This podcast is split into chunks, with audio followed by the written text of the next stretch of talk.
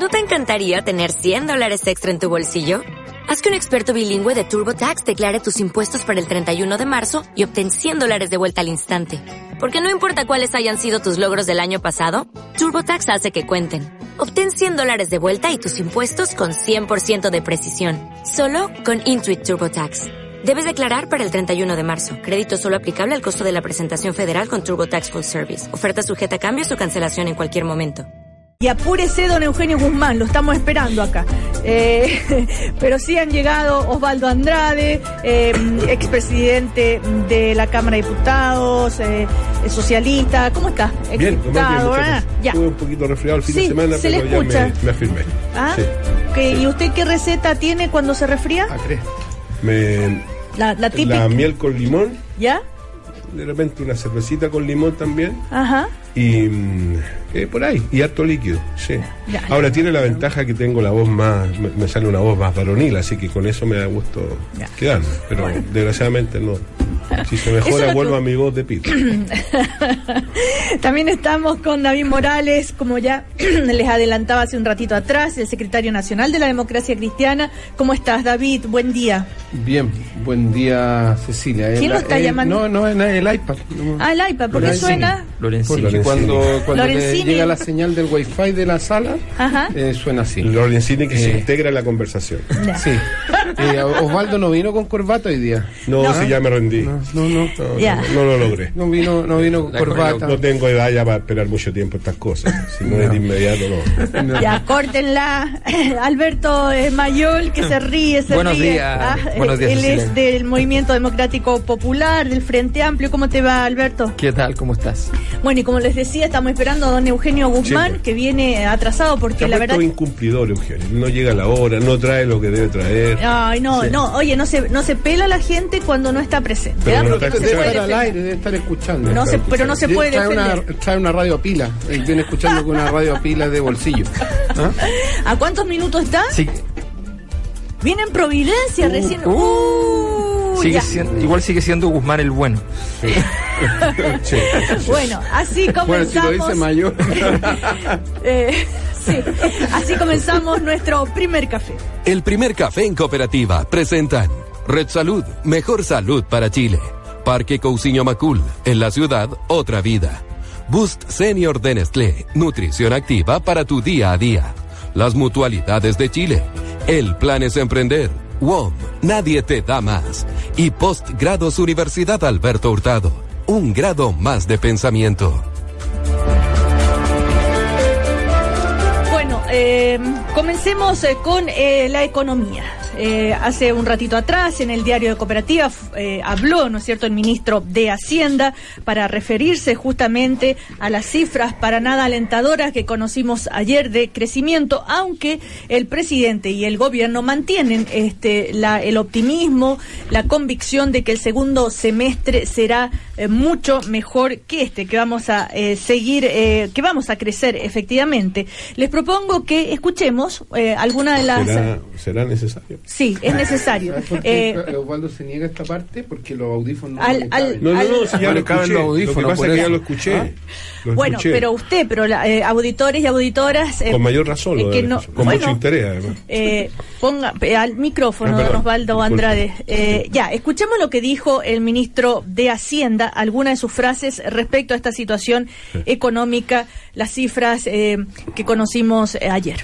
que el único factor no es el mundo. Yo creo que el grueso del partido se juega en casa. El presidente tiene toda la razón. El segundo semestre va a ser mucho mejor. Nosotros estamos haciendo todo lo que humanamente podemos para que esta economía pueda retomar el dinamismo. Para eso también es importante aprobar las reformas en el Congreso y es a ese esfuerzo conjunto el que yo llamo, porque el gobierno solo no puede, eh, no puede sacar adelante esta economía.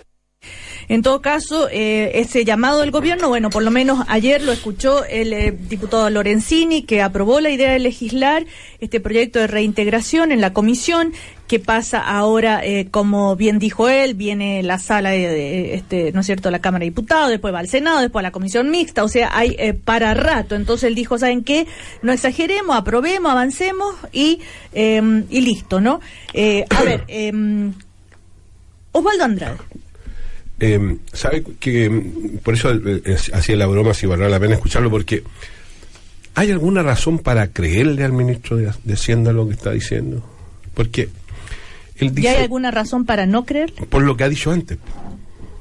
Porque todas estas cosas él las ha dicho antes. Todas estas cosas él dijo y no se han ido, pro- no se han ido produciendo. O sea, la culpa ahora es de los aluviones, la culpa es de los migrantes, por no tener, la culpa es de la huelga Chucky, la culpa es de no sé qué cosa que pasa. O sea, Los incendios Los forestales, incendios forestales. dijo, la- el retraso en la modernización tributaria. entre, la guerra entre China y Estados Unidos, que según él mismo vislumbra, se va incluso a incrementar. Pero a pesar de aquello, y a pesar de la importancia que él le da a aquello, va a estar mucho mejor, em, em, em, mucho mejor. ¿eh? Parafraseando lo que dijo el presidente ayer. Entonces uno dice, y bueno, y dar una serie de explicaciones, que el proyecto tal o cual. Siempre la responsabilidad está en otro. ¿Sabe cuál es mi problema? Yo creo que el problema que tiene que asumir el ministro es que los actores económicos no le creen al gobierno. No, no, no creen que sean ciertas estas cosas. En la, en la cooperativa le preguntaron hoy día si mantenía su tesis del 3.2. Sí. ¿Qué dijo al respecto? No, porque ahora lo hacemos trimestralmente, dejemos eso al analista. Pero si lo del 3.2 lo dijo él. No es, un, no es alguien que le haya adjudicado a aquel, esa cifra a él. Él lo dijo. Y ahora no se pronuncia. ¿Y por qué no se pronuncia? Si ahora nos va a ir mucho mejor. Reitero lo que él dijo. Mucho mejor. Lo que Entonces- dijo el presidente. bueno, eh, entonces, no, yo, yo- tengo ahí una, un escepticismo en ese sentido. Eh, Alberto Mayor.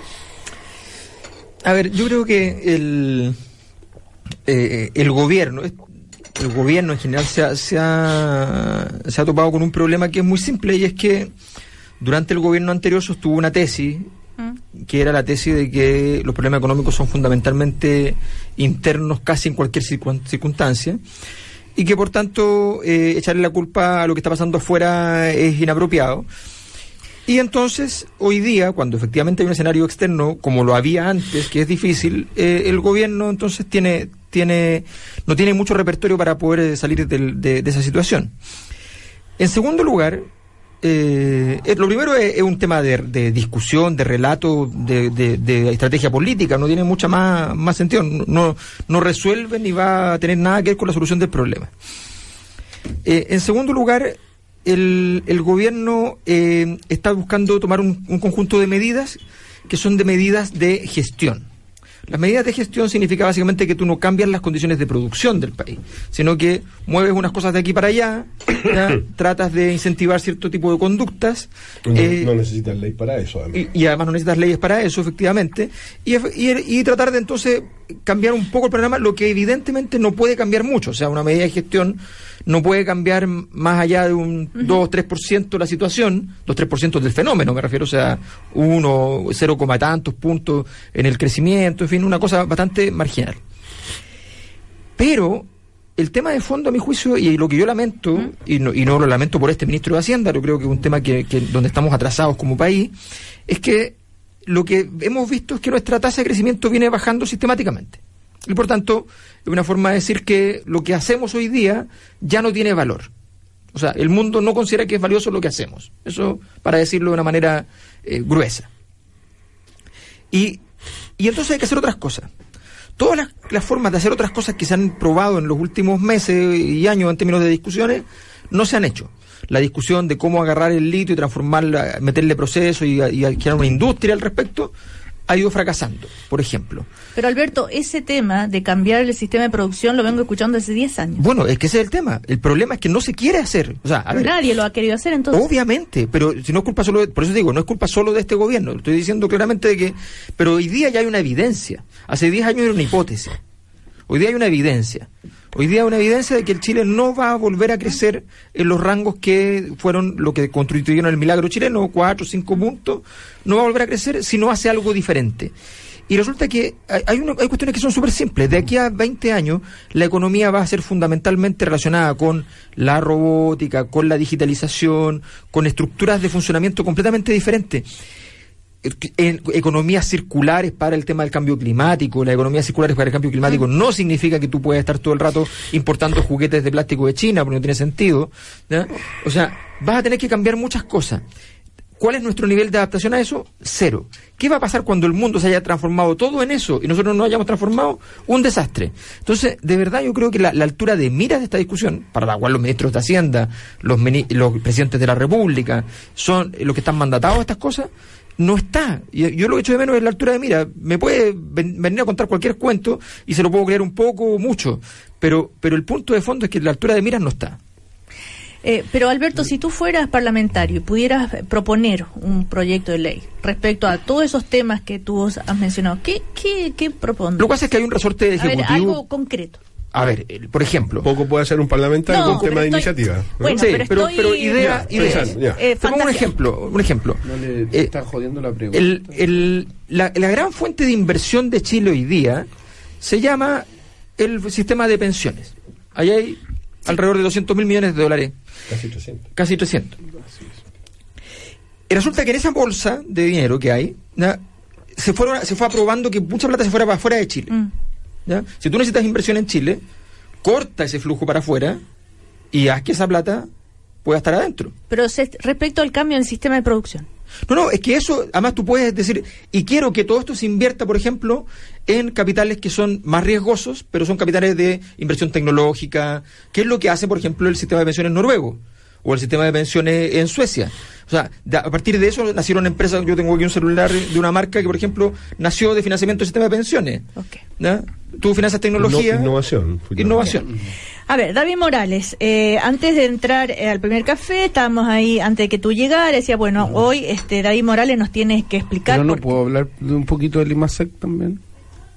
Un Por poquito, supuesto. Un poquito, un poquito nomás, para antes de entrar al otro. Aprovecha que además pasa que no ha llegado el que te interrumpe. Así, además.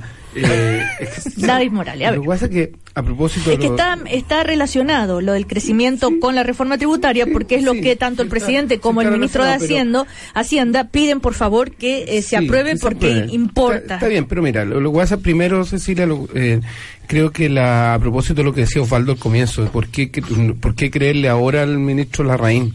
O sea, en el fondo aquí se me viene a la cabeza inmediatamente una frase, eh, por la boca muere el pez, porque en definitiva tanto el presidente como el ministro han, han declarado tantas cosas que en definitiva no se han ido cumpliendo, que pasa lo que, lo que ocurre. ¿no?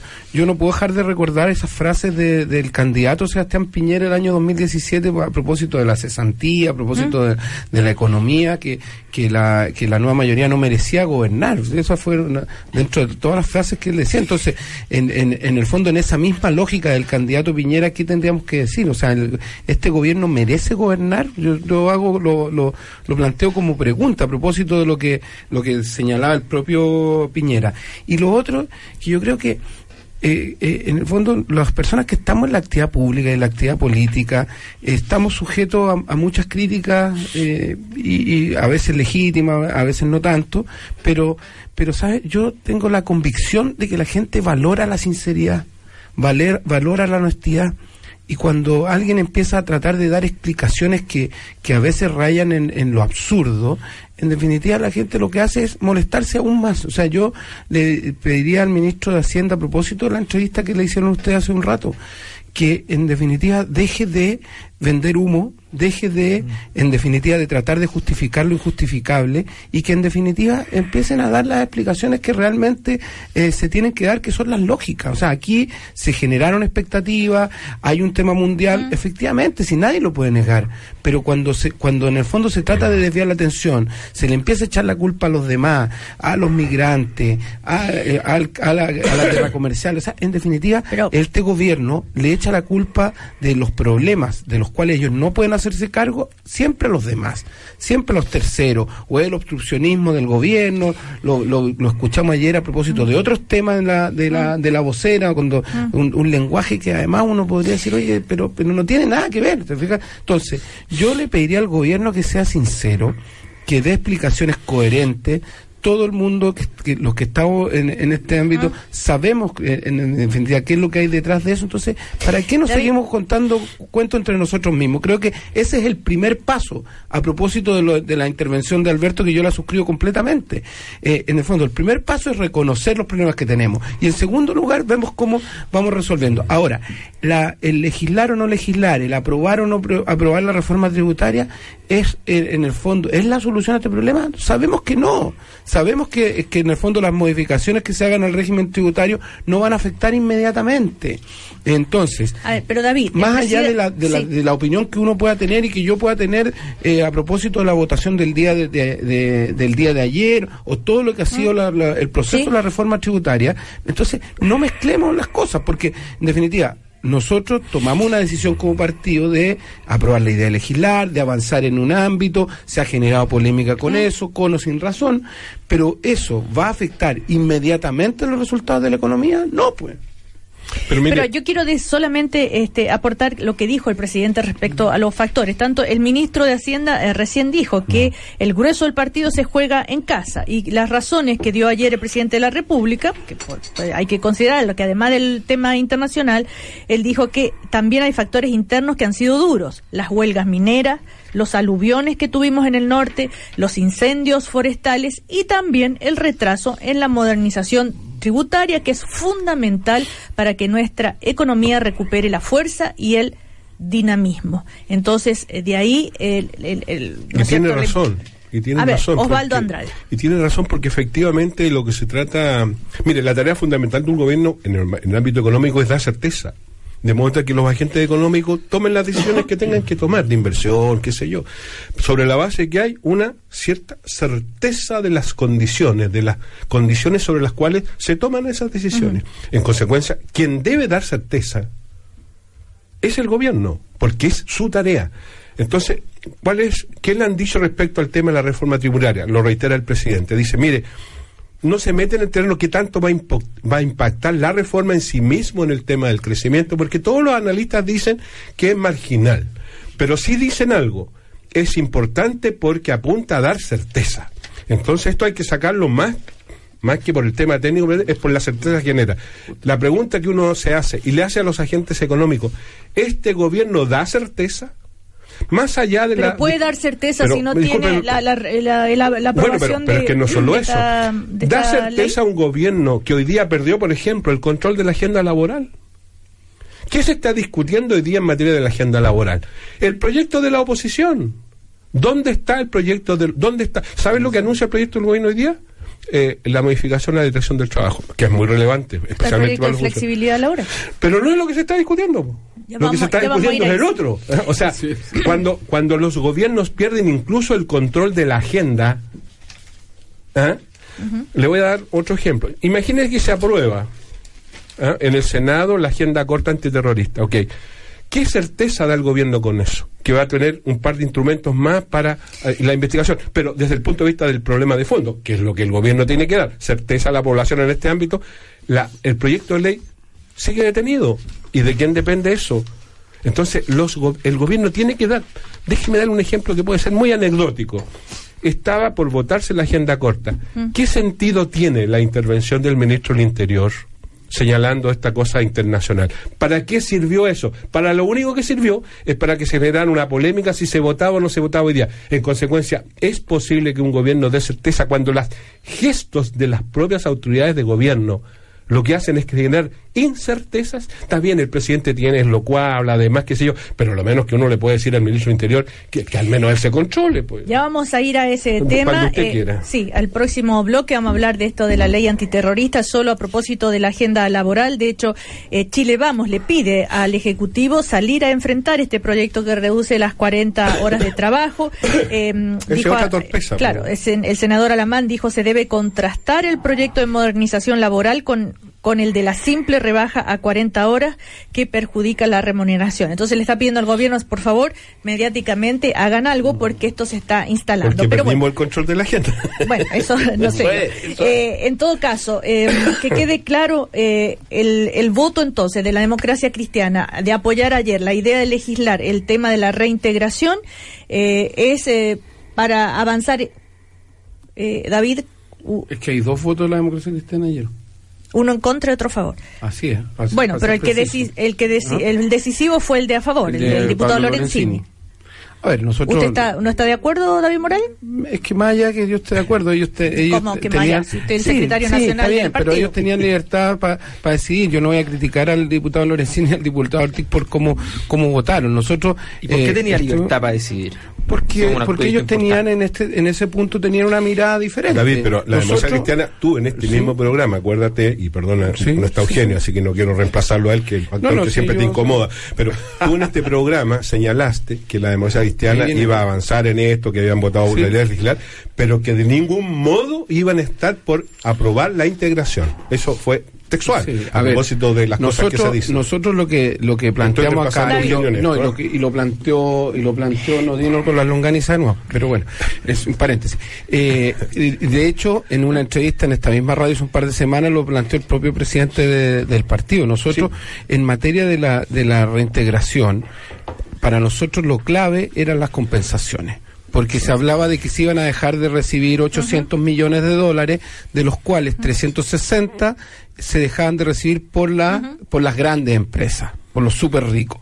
Y la diferencia eran las compensaciones, perdón, eran las los beneficios que iban fundamentalmente A a las pymes y a los adultos mayores. Eso se Ese logró. es el mismo argumento y eso para se- ayer. y eso se logró. Si nosotros logramos que recibieran en el fondo estos beneficios, los- tanto los adultos mayores como las pymes, estábamos dispuestos a aprobar la, la reintegración, porque además entendemos que hay 400 millones que eh, que los super ricos van a pagar en impuestos directos. O sea, está de acuerdo con el voto de Lorenzini, Y Lorenzini vota en esa lógica. Ok, vamos a bien, ir a comerciales. Eugenio Guzmán, ¿cómo está? Buenos días. Le- este, vamos a ir a comerciales para que...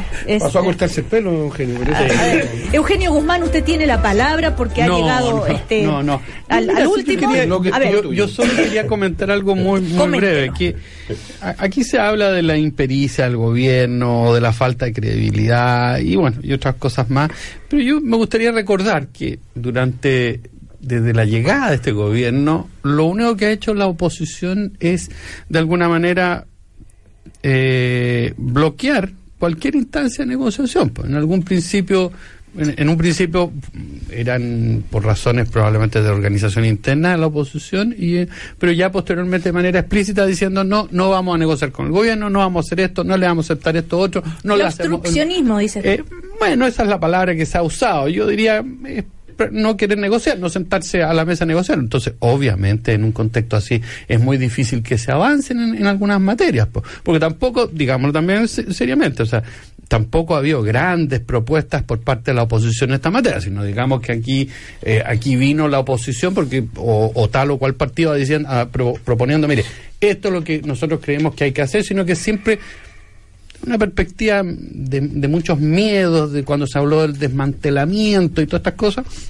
del- de, lo que se había hecho durante Bachelet, eh, en circunstancia de que eh, eh, eso no fue tan así, porque en el fondo el gobierno no estaba desmantelando con los proyectos, entonces bueno, obviamente eso crea ciertos climas.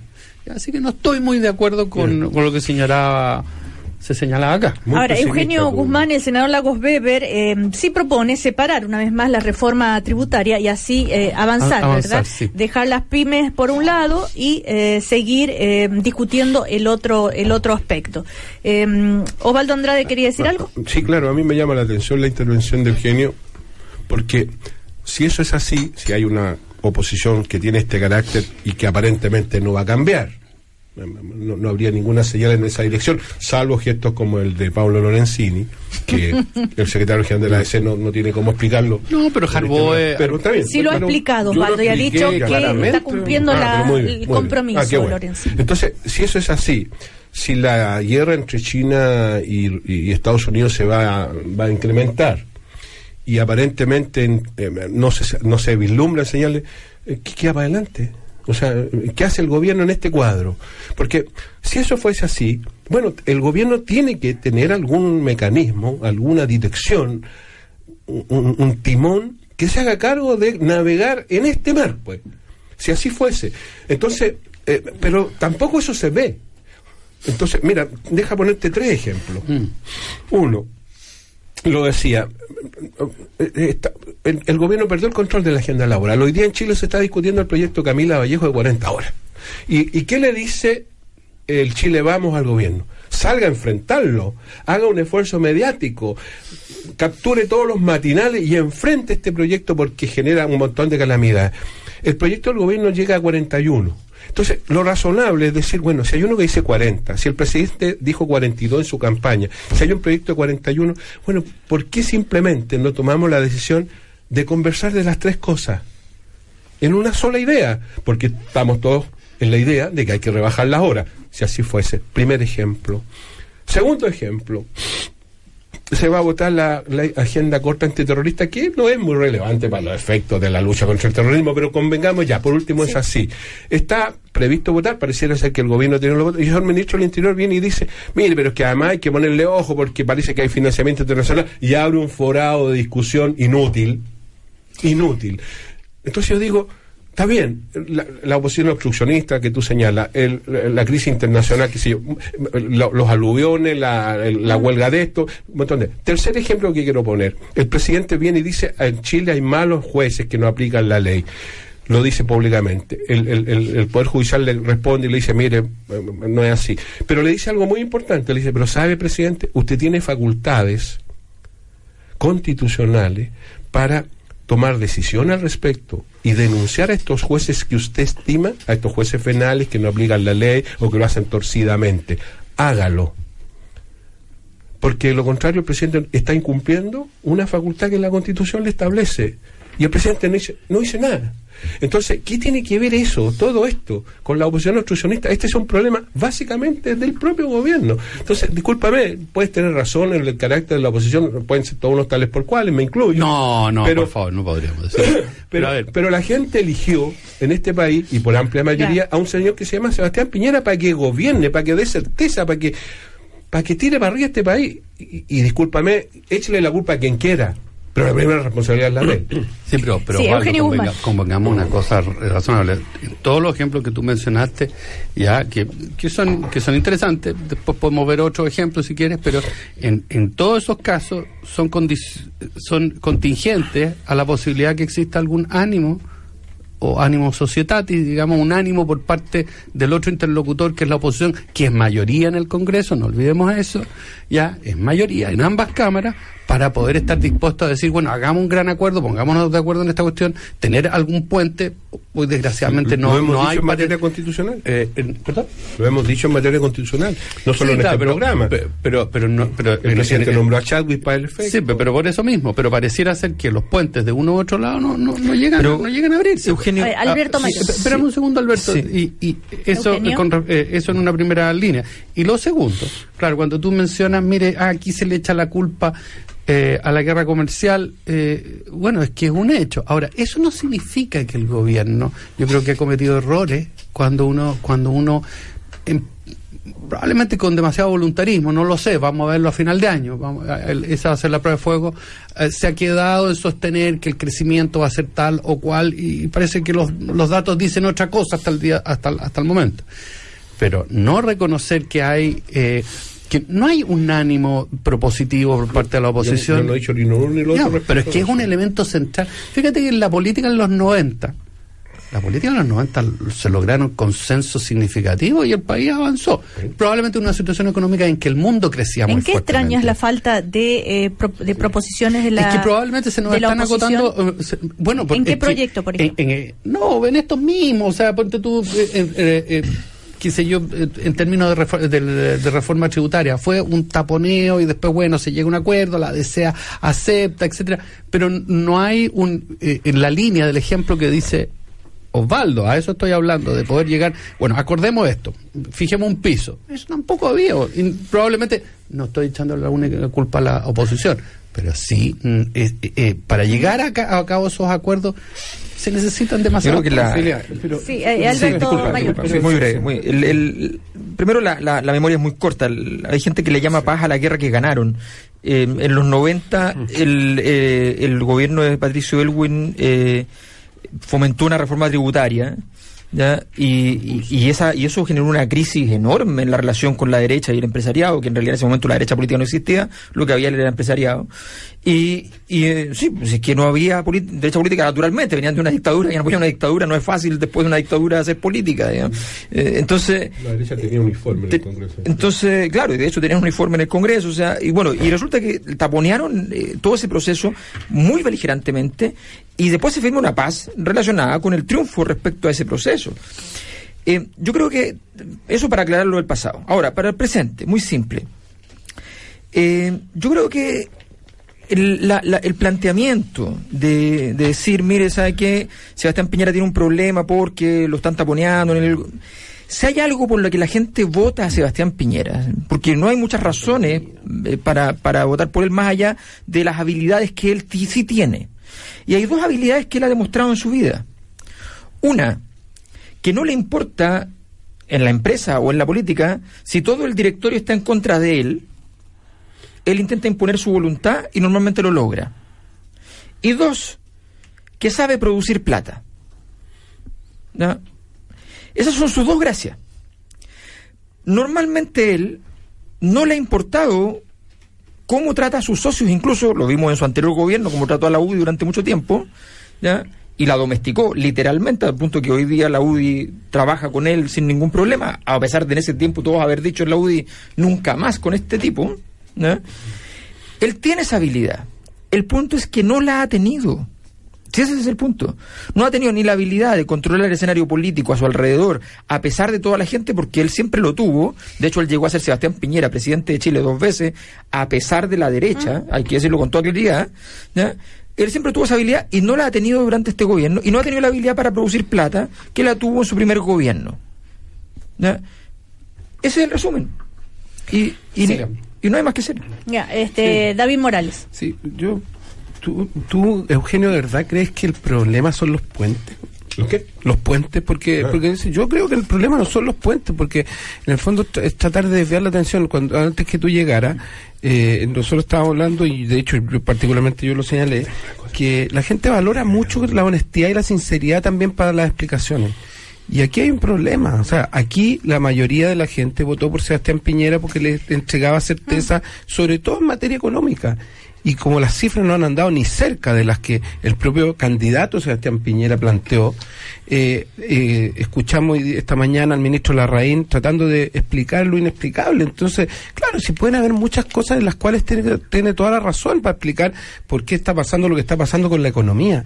Pero cuando se trata de desviar la atención, se trata de culpar a los demás, entonces sería mucho más, más honesto decir, ¿saben qué? pro- eh, proyectamos mal, estamos con una dificultad, ¿cómo la podemos arreglar entre todos? Porque, porque en definitiva la oposición está cumpliendo el rol que más, más menos, bastante descoordinado, para hacerlo, para, para decirlo bien francamente, está cumpliendo el rol que cada uno cree que tiene que cumplir. Y nosotros hemos, desde, desde la democracia cristiana lo que hemos hecho, sentimos que eh, teníamos que sentarnos a la mesa, avanzar en los proyectos importantes, hay otros partidos que tenían una mirada distinta, y, y las dos miradas son legítimas, pero el gobierno tiene que convocar también a primero a sincerar el a sincerar el debate porque porque a cualquiera que está al frente lo irrita cuando se trata de eh, tirar argumentos que no que no son los argumentos de verdad pues, de, de fondo entonces por eso te digo yo no creo que el problema sean los puentes el problema es que cuando cuando te aquí el están tratando de hacer el leso Oye, eh, David. hacer leso ver, claro pero, es que cualquiera, se, eh, cualquiera eh, se irrita Pero el puente soy yo ver. Eugenio, Tú mismo. Eugenio ¿De Guzmán. ¿De qué se ríen? El puente soy yo, te está diciendo. Gente poco, no, gente poco seria, dice que el puente somos nosotros y eso La democracia cristiana. Depende de usted. Depende de usted. Como el amigo este que dice, yo no sé dónde están los puentes. Ah, ya. Ahí- ya. ahí está. O quizás son la llave. La clave. Ya. No, pero, pero David, Eugenio, a mira, tu mismo razonamiento, fíjate tú, consciente o inconscientemente, eh, fíjate tú, que, y y no solamente tú, sino que en general se pone todo eh, el peso a la prueba en el gobierno. Claro, uno dice, bueno, pues sí, el gobierno. Sí, pero no hay que recordar que estamos en un sistema de, de, de, eh, bicameral un régimen presidencial en la cual, por muchos poderes y facultades que tenga el presidente de la República, no, es, no, no se manda solo, no hace las cosas solo. Entonces, cuando tú decías, Alberto, claro, este gallo, eh, eh, el presidente, eh, tiene, eh, perdón, el presidente, el presidente tiene capacidades, ¿no es cierto?, ha sido calificado, o sea, perdón, entre las cualidades que tiene son A, B, C, D.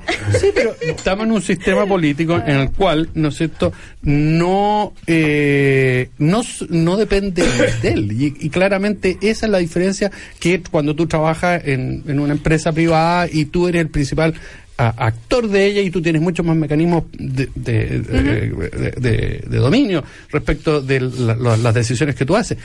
Entonces, cuando tú dices, al final de cuentas, que uno resume de, de esta discusión, unos, eh, por un lado le estamos diciendo, mire, ¿toda la culpa es del gobierno o toda la culpa, No, y por lo tanto, del po- gobierno. o- Yo te o bueno, si- o el si de provocador, De a uno, o el de a provocador. Pero tú crees que el problema son De a los uno, puentes, por. Sí, pues porque si, si un sector Eugenio. dice que el provocador es este y el otro sector dice no, el provocador es el otro, evidentemente hay un problema de no Pero, conexión. Eugenio, pero yo no vuelvo, vuelvo a, A la... ver, a a Andrade. Y respecto a lo que Ah, tú decías, Eugenio. bueno, tiene que acostumbrarse a, a trabajar en, eh, a, a a- a navegar en este a- mar. a propósito- como navegar en el Ártico, Pero- o sea, pero que te- tenés pero que yo- tener un pero- rompehielo. pero yo te ponía El Ártico ya no es como era. Eh, yo, bueno, yo te ponía, probablemente con el, con el cambio climático. te ponía un ejemplo súper concreto. Osvaldo. Hay un proyecto de Camila Vallejo de 40 horas. Hay un proyecto del gobierno de 41 horas, con flexibilidad. Hay un discurso del presidente de 42 horas años atrás. ¿Qué, da- ¿Qué hace el gobierno? ¿Qué decide el gobierno? En vez de decidir, a propósito de lo que tú señalas, mire, integremos las tres miradas. Veamos cómo de esto sacamos una un resumen que de un modo u otro hagamos un esfuerzo de esa naturaleza porque Pero la ¿qué voluntad tienen de parecido vo- los- los bueno le estoy contando uno habla de 40 el otro 41 de y otro distintas 42 maneras. bueno pero entonces conversemos eso. Pero la voluntad política de los tres actores es rebajar la jornada laboral o no si es la voluntad política alguien tiene que tomar la iniciativa de decir conversemos ya que tenemos la misma voluntad política entonces, ¿pero qué dice el gobierno? A instancia de su coalición. Salga a enfrentar el proyecto. Entonces, cuando se produce eh, esa decisión política en el gobierno, ¿qué esperas tú que haga la, la, la oposición o las oposiciones? Tú comprenderás que sería de una ingenuidad manifiesta decir, no vamos a... No, obviamente va a endurecer su posición. En consecuencia, por eso yo digo que la, la, el protagonismo de estas cosas está en esa persona que obtuvo una mayoría holgada y si no la usa, y la usa en el buen sentido, como dice Alberto, es una responsabilidad de él. Y te voy a decir algo más. La consecuencia de esto, hoy día, ¿cuál es? Que lo estamos viendo. En la, en- se desató en la derecha la campaña presidencial. A un año y medio de gobierno. O sea, Evópoli, el- el- la Sí. raíz, que- Sí. La raíz mate lo dice. El presidente Adelantó. no, ah, adelantó estas cosas. En consecuencia, vamos para adelante. Eh, que, para que apoyar el- a el otro Lavín. ca- ex- o sea, a un año y medio, la derecha, argumentando de si pos- la opinión del presidente, se desató la campaña presidencial. Entonces, ¿cómo lo hacemos? O sea, Ahora, pero Bueno, por otro eh, lado, pero, pero- mira lo que tú decís, pues, Osvaldo. Eugenio Tú decís, Guzmán. ah, bueno, es que Chadwick, ¿para qué dice el ministro del Interior? ¿Para qué dice estas cosas? Oye, pero también la epidermis parece de la oposición. Pero dijo un una cosa poquito. súper grave. Es una No, cosa gravísima. Mira, es que, es que al final Pero todo es grave no, cuando tú pero quieres decir que hay fondos internacionales financiando los ataques de bomba. ¿Y, qué, ¿Y por qué te Pero parecería porque raro? supuestamente A ver, pero- cosa Durante años el terrorismo, pero Bueno, así pero en Irlanda va- del Norte entonces- con A ver, fondos pero de puedo- Estados Unidos. Entonces, hace de- antes de votar, Ya. vaya a explicarlo al Parlamento. pues. Pero, a, a ver, Eso yo- no lo están ¿Qué, diciendo. qué antecedentes Oh, ¿qué tiene? antecedentes El- tiene? el, ¿De dónde sacó? Oye, el, ver, que ministro dijo que este, literatura al respecto y bastante información. el ministro dijo que a propósito de este vínculo que hizo entre terrorismo y apoyo internacional, esto es de público conocimiento y puso ejemplos. Eh, Luis de Grange, eh, que cuando te acuerdas que fue Sí, tuvo un atentado, ellos mismos eh, señalaron que habían recibido la bomba explosiva desde Argentina. E incluso firman esta declaración bajo la expresión ITS Chile-Argentina, es de público conocimiento, entonces estos vínculos, este tipo de apoyo. Y también la presidenta de la UDI respecto a los actos violentistas en el sur, también dijo Si que ese es nuestro sistema de inteligencia, te todo digo el que mundo, vamos mal, ¿eh? todo el mundo sabe, dijo Jacqueline No, que en el, en el sur hay que leer el diario para enterarse de estas hay cosas. eh, presencia de eh, personas de ah, Latinoamérica, pero- incluso pero ¿por qué- eh, de por qué otros de Europa. tanto por, por esos No, si no, No, después, Sí, sí. El, senador Buenchumilla, ve, yo no sé quién es si- quién está acelerado cuando dice no, hay que que el ministro se tranquilice un poco, yo no sé quién está intranquilo, si él o el ministro, porque en el fondo Andrés, tanto- que eh, Andrés se calme, que se eh, calme Andrés, que ¿no? se- tiene mucha confianza. Ah, pueden que cono- se conozcan mucho. Seguramente. Bueno, eh, eh, en todo caso, eh, se pasaron ya Son al tema. Al tema de la ley eh, corta antiterrorista que se vota hoy, Hoy, ¿verdad? hoy. Hoy se vota. Hoy se ¿Y vota. qué va a salir de eso? Y No, yo creo que se va a aprobar. eh, Sí. lo más probable es que se, se apruebe, pero Ahora, el este, punto es que tiene, perdón, Sí. discúlpame, por favor. no, no, sí que después va sigue la No, discusión. lo que, me, lo que me, me- me interesa marcar es lo siguiente. Esta es una agenda corta que tiene una o dos cosas, no tiene más. Tiene respecto al Código Penal. Claro, de, de- de algunos mecanismos. Pero la ley antiterrorista está abandonada. Sigue pendiente. ¿Ah? Y está y, y, perdóname, y es iniciativa del gobierno activarla. Y la ley, Pero de, y la ley de inteligencia que- una pregunta. eh, por el tema de las urgencias. Tan simple como Ya, pero me- el, co- el Congreso no puede en sí mismo seguir operando. la- puede seguir operando, Ah. pero cuando tiene otras urgencias la tiene que dejar de lado. Sí, es el problema. Yo puedo tener mucho. ¿Qué quiere hacer el gobierno con el problema laboral? Quiere ponerle suma urgencia al proyecto de flexibilidad Sí. para que así no se pueda ver la otra. ¿Te fijas? No son formatos, no- yo no, lo, no hago un juicio de valor. pero Y la ley de inteligencia también está abandonada. Entonces, cuando uno dice, si el gobierno está genuinamente interesado, si además ahora nos enteramos que debiéramos todos saber que hay un respaldo internacional, que la bomba viene de allá, qué sé yo, cuando ahora estamos todos con esta información, en consecuencia este es un problema gravísimo, bueno, lo vamos a resolver con una agenda corta. O nos ponemos de una vez por todas las pilas y vamos por la ley terrorista y vamos por la ley de inteligencia. A eso Pero me una cosa refiero. quita la otra, Osvaldo. No, se puede pues, aprobar esta ley corta mi- y después. Empecé mi intervención diciendo que se iba a aprobar. Lo que digo es que es una cuestión menor a la ley antiterrorista. ¿Es más mediática? O sea, O sea, no che, quiero, no quiero espérate, pero- pero, no, Osvaldo- yo no creo que a este gobierno le importe Pe- mucho. pero, pero Osvaldo, entregar ciertas facultades Eugenio que hoy día tú tienes en la ley. Estoy viendo al eh, presidente en el matinal, así que no creo que este ministro en el otro matinal. en ah, el ya. ministro en el pero, otro pero en matinal. otro matinal. pero No, no Ya, creo que este gobierno ya, esté preocupado de eso. eso, ya el les voy a contar 50% algo. Pero, Pero- pero, pero el hecho que tú le entregues ciertas facultades, que Sí. hoy día tú encuentras unas leyes, sobre todo las que Sí. tienen que ver con narcotráfico, bueno, y que no contaban eh, en materia en materia de terrorismo, bueno, me parece un avance importante. pues, o, sea, eh, o sea, lo que, ti- lo que tiene que ver La con... ley de inteligencia también las contempla Bueno, y ahí estamos. por- Eh, lo inter- mismo, bueno, pero- eh, interceptación de pero- pero esto- comunicaciones, esto es toma un de, avance, pues, o sea, toma de fotos que- y no, no, por eso videos. digo, yo no digo. Entregas vigiladas, agentes encubiertos, agentes reveladores, informantes son los Ahora, puntos ¿por qué de es esta importante? agenda se ha corta. aprobado. ¿Por qué es Porque tú impor- dices que- por qué- de por- esta ¿Sabe ley por qué es importante Eh, esta ley contextualizarla en relación con la ley antiterrorista? Porque este tipo de medidas intrusivas tienen un riesgo, y tú lo decías incluso martes anterior. Por supuesto, ¿eh? y te lo decía es- de respecto a una así es, agencia que no tiene la así es. institucionalidad, que no tiene que tiene fiscalía, que tiene Absolutamente. Entonces tiene un riesgo y es la afectación de derechos. Entonces, discutir esto solo en el ámbito de dos medidas inclusivas y no en el contexto de una ley antiterrorista donde además se generan el resguardo de ciertos derechos, las garantías para que estas cosas se hagan y no se corran riesgo, que tú mismo señalabas, es una cuestión central. Por eso, Pero hoy votar... día ya existen en materia de drogas, pues, de narcotráfico. Sí, pero no en materia de terrorismo. Si la ley antiterrorista sigue pendiente. Ya, pero, Ahora, y, eh, te eh, digo algo más, peor. Pero a mí me parece tan grave uno ni, como el otro. Ni siquiera hemos sido capaces, y ahí, por favor, de definir el, el terrorismo. O sea, ento- y, y los delitos del terrorismo, ¿sabes por qué? No, Porque el gran Ya, problema eh. que tienen los, los tribunales respecto de esto es que esto tiene involucrada una cuestión subjetiva Mm. que tiene que ver con la intencionalidad. Y por eso de pronto un bombazo es, terrorismo y otro bombazo no lo es. A ver, No eh, otra, eso te- te a- habla a, la vuelta, a la del vuelta, problema. a la Ya, vuelta. a la Eh, vuelta. Osvaldo, que era, hablamos A la con vuelta era con diputado, Alberto eh, porque Sí, se, se monopolizaron la palabra. eh, el tema de... eh, había un proyecto de ley eh, antiterrorista en el primer gobierno de Sebastián Piñera. ¿Por qué no prosperó? Eh, eran las huelgas de hambre de los mapuches, ¿se acuerdan? Ahí, pero tengo algo para David Morales. Tampoco avanzó el gobierno de Bachelet, hay que ser franco Por en supuesto. eso. ¿eh? Eh, y sigue pendiente en este gobierno. Ya, eh, David, eh, en, en- en la televisión, el presidente Piñera admite que preguntar sobre la exclusión de las AFP del manejo de la cotización adicional es meter el dedo en la llaga. Fue la manera de lograr un acuerdo con la DC, pero efectivamente restringe la libertad de elegir de las personas. Eh, vamos ¿No a, quiere que diga el tiro o a la a vuelta? la vuelta, a la vuelta de comerciales.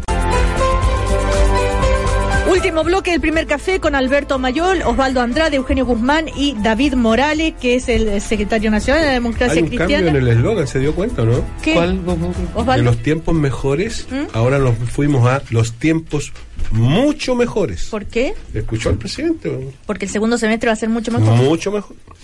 Bueno, una... Ya, eh, yo le preguntaba a David Morales antes de irnos a comercial y a propósito de algunas de las declaraciones esta mañana del presidente Sebastián Piñera cuando se refirió a la eh, reforma de pensiones y dijo que eh, esto de eh, la exclusión de las AFP del manejo de la cotización adicional es, preguntar sobre eso es meter un dedo, el dedo en la llaga.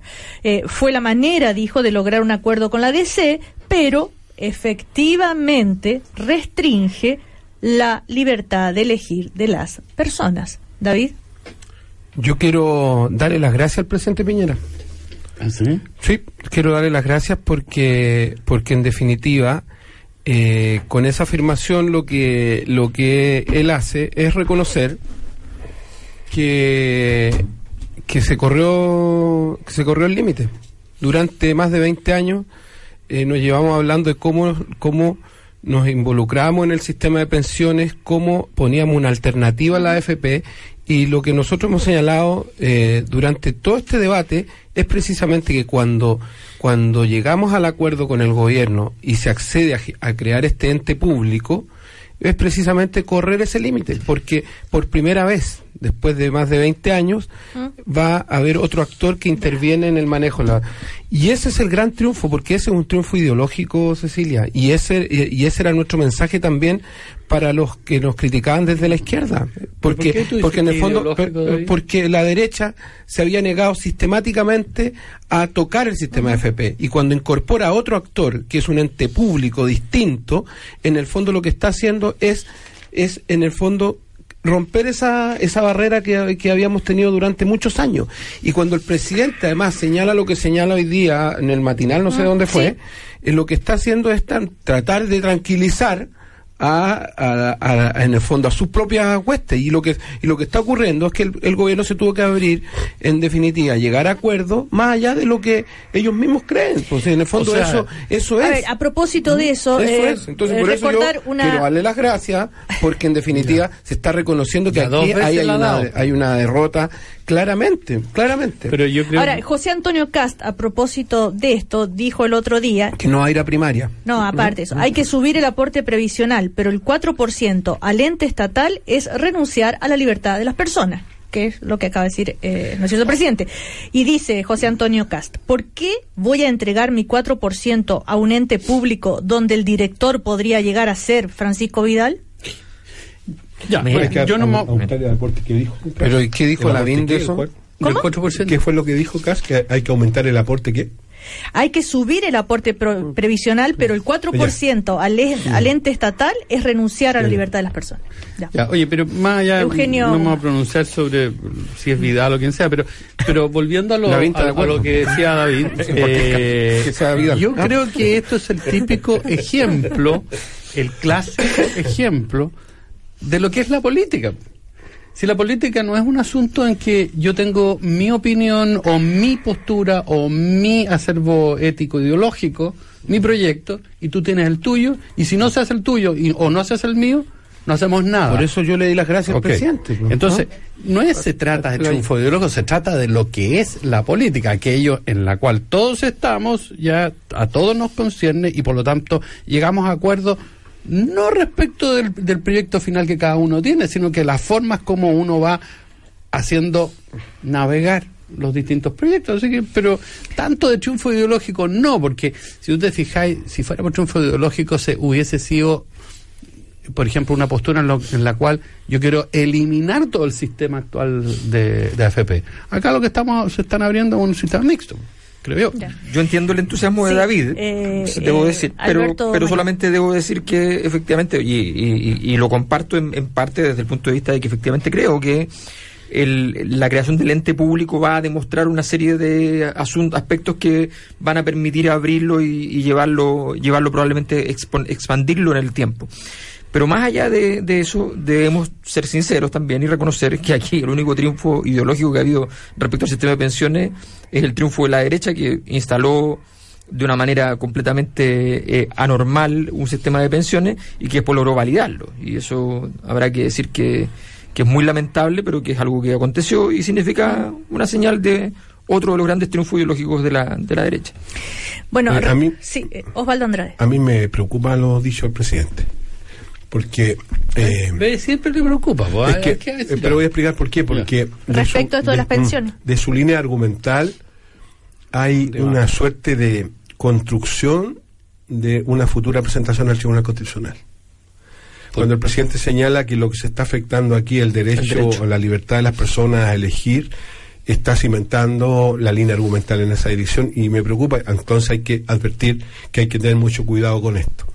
Lo segundo que quiero decir al respecto es lo siguiente. No es cualquier ente estatal lo que nos interesa.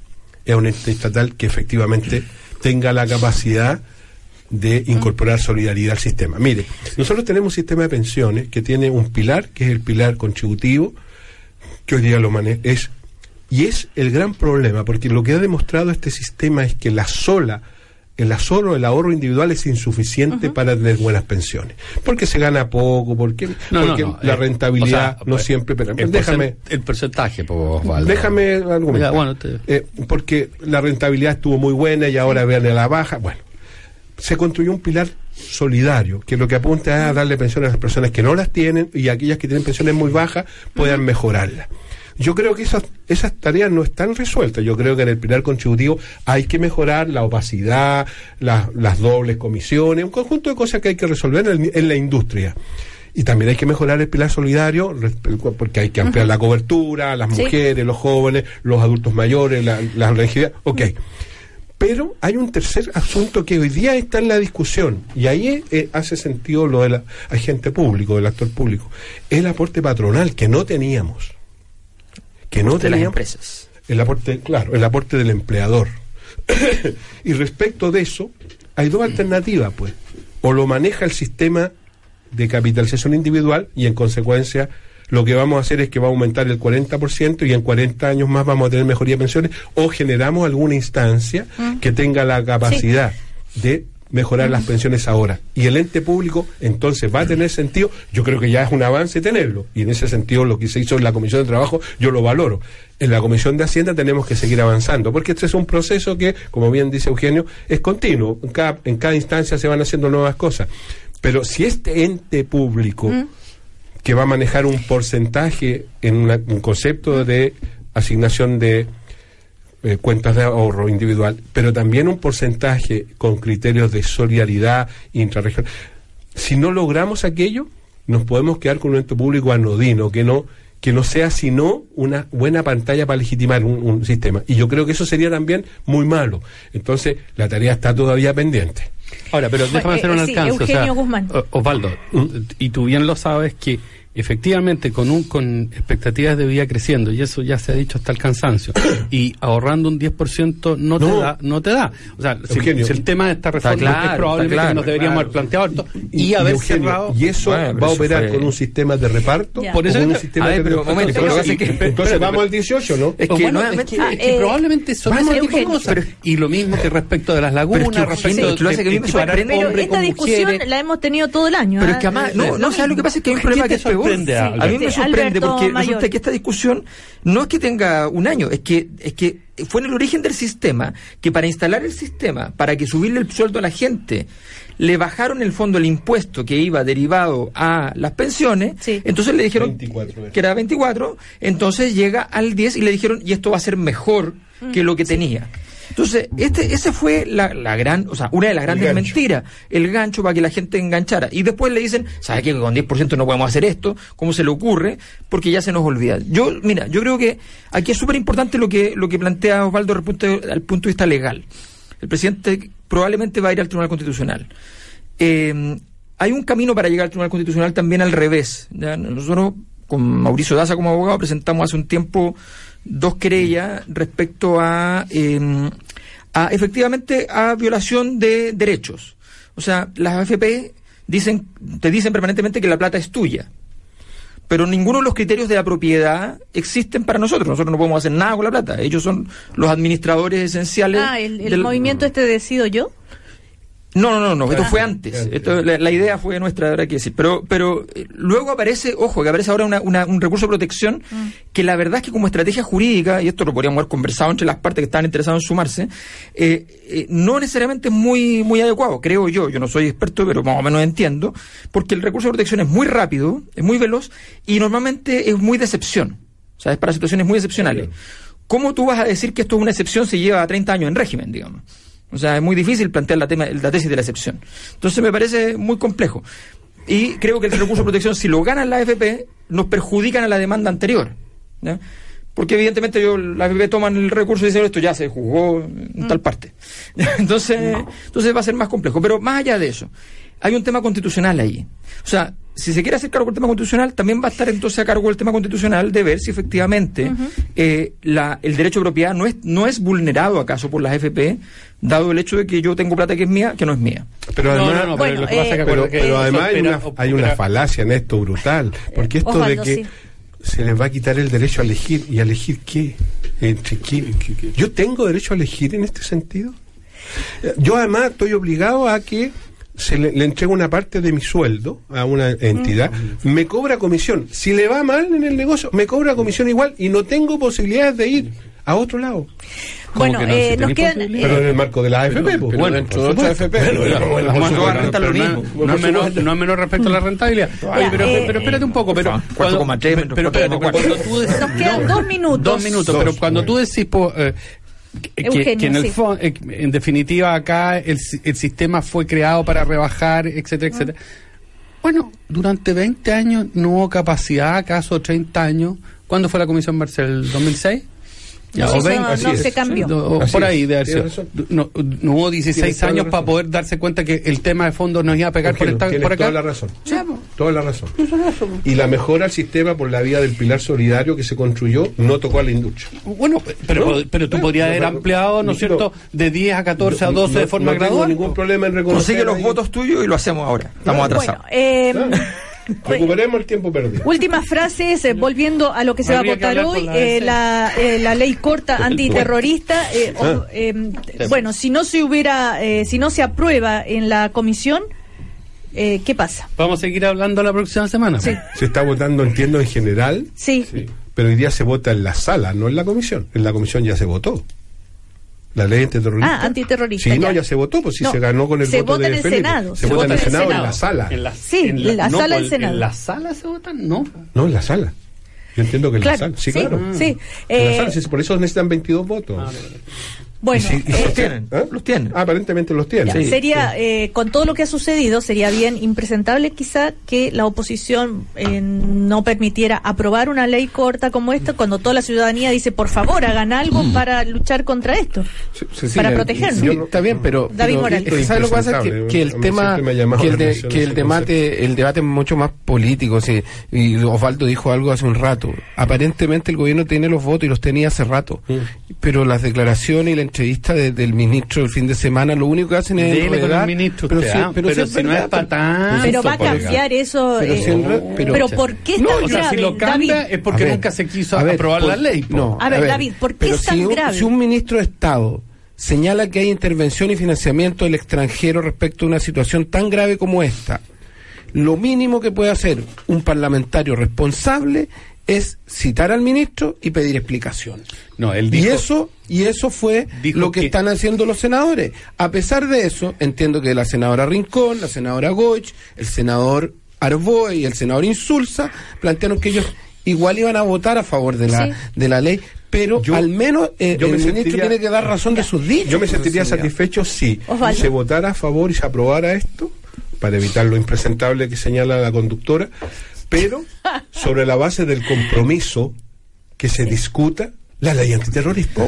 Una cosa respecto a lo de Chadwick, muy, sin- muy cortita. Sí, Alberto el, Mayor. el- el ministro dice que entonces en los papelitos que ponen lo- lo- los terroristas, ¿ya? está puesto de que ellos tienen No, apoyo extra- internacional. eso es lo que dice. Eso es lo que dice. Eso es lo que dice. pues. Lo Pero dice, eso ¿no? dice. Eso es lo que dice. dice by Buenos Aires. Sí, dice. entonces, ¿Eh? entonces lo que yo digo ejemplo. es que desgraciadamente con eso está mostrando que si quiere despistar a los servicios de inteligencia chileno alguien, va y pone una bomba ¿ya? y dice que esto viene de Burundi y vamos a gastar tiempo, claro, el gobierno chino Kong. y vamos a tener romper relaciones diplomáticas No, con el no. gobierno chino porque resulta No, que No, no, el no. papel dice. No, no, si eso No, es un eh, ejemplo, porque hay antecedentes. Eugenio, ¿hay antecedentes? O sea, o sea, cuando tú lees otros informes eh, respecto que terrorismo dice. y narcotráfico. Cuando uno dice que hay antecedentes, siempre corre el riesgo de le pregunte, diga cuáles son. No, pero en, reportes internacionales respecto de la acción. Pero mira, un- Eugenio, por favor, del, Eugenio el terrorismo cerramos. del IRA. ¿Acaso no tenía fuente de Bueno, financiamiento? es un poco más intenso eso. Ya, Un pues, o sea, un no, poco pero, más. pero por eso que te digo, o sea, no es algo No, tan aislado. parecido a lo que está pasando en Chile. No, O sea, no es tan pues, algo, pero no eh, festines, pues si estamos, estamos dando ejemplos. Ya. Pero no, no digáis que Bueno, mal, te eh, no alcanzamos a hablar más del proyecto este, de la este jornada laboral. Pero hay un camino. El- Ya, el- a la fiscalía. El, presidente dijo, el presidente dijo esta mañana, el proyecto de la Camila Vallejo, De la diputada. no, de la Camila Vallejo, no Eso- introduce ninguna flexibilidad. Nuestro proyecto da más libertad y sin pérdida de derechos. Le doy un, un consejo al presidente. Presidente, vea el pacto que quedó aprobado, la reforma laboral de Bachelet, incorpórelo a los dos proyectos y tiene resuelto su problema. Presidente, haga la pega. Ya, eh, Osvaldo Andrade, Alberto Mayol, Eugenio eh, Andrade, habló más que nunca hoy día. Eh, sí, hoy ha hablado más que nunca. Eh, David Morales, que- les vaya muy bien. resfriado, Chau, ¿ah? chau, chau. Oh. El primer café en cooperativa